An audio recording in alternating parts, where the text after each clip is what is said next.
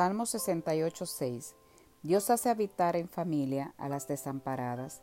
Las palabras de cada salmo llegan a nuestro corazón con el mismo poder revelador que cuando fueron escritas por primera vez. El Salmo 68.6 revela el cuidado amoroso, firme, justo de nuestro Padre.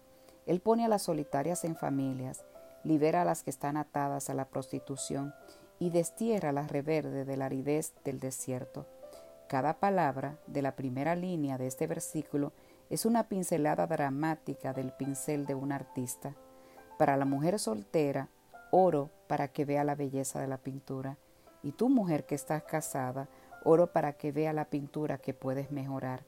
Este versículo empieza donde comienza toda la vida, Dios. La palabra hebrea es Elohim. El significado base es fuerte, creador, fuente de todo, también, y quizás más importante para nuestra discusión, esta significa el fuerte que afirma con un juramento. El significado de la palabra hace habitar tampoco es casual. Esta habla de morada fija, permanente y constante. Significa entrar y permanecer como estar en casa.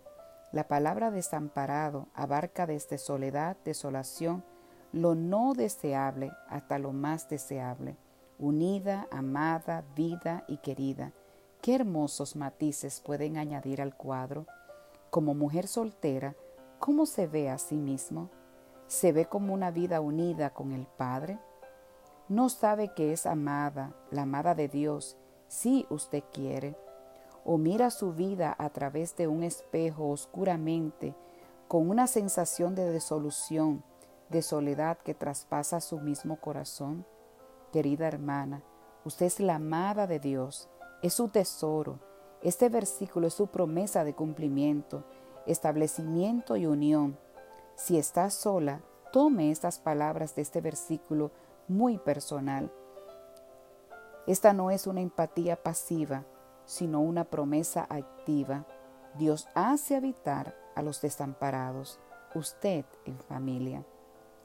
Cuando escuchamos la palabra familia, Pensamos en varias posibilidades diferentes. La familia donde nos criamos, la familia de la iglesia, nuestra propia familia o una familia de amigos.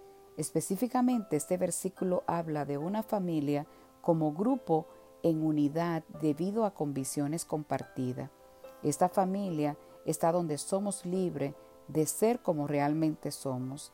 El lado hermoso y el lado no tan hermoso de nosotros Aquí es donde existe la relación verdadera, sincera y pura. La promesa, Dios cuidará que no esté sola o desamparada. Él ha prometido hacerla habitar en familia.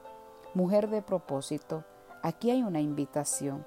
Para ti, mujer soltera, pida a Dios que la establezca en una familia y cuando Él lo haga, no le dé la espalda, tenga fe de que su Padre sabe lo que es mejor para usted. Para usted, mujer casada, cuando oiga Dios invitarla a unirse a Él para hacer una familia, abra su corazón y tenga fe que su Padre la ha escogido a usted porque Él sabe lo que es mejor y permita que su Padre viva en su familia.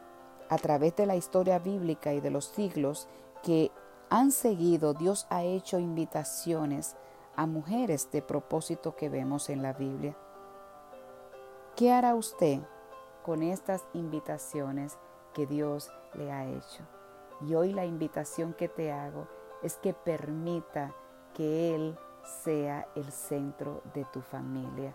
Cuando lo hagas, el centro de tu familia, no te sentirás desamparada, sino que habitarás en familia.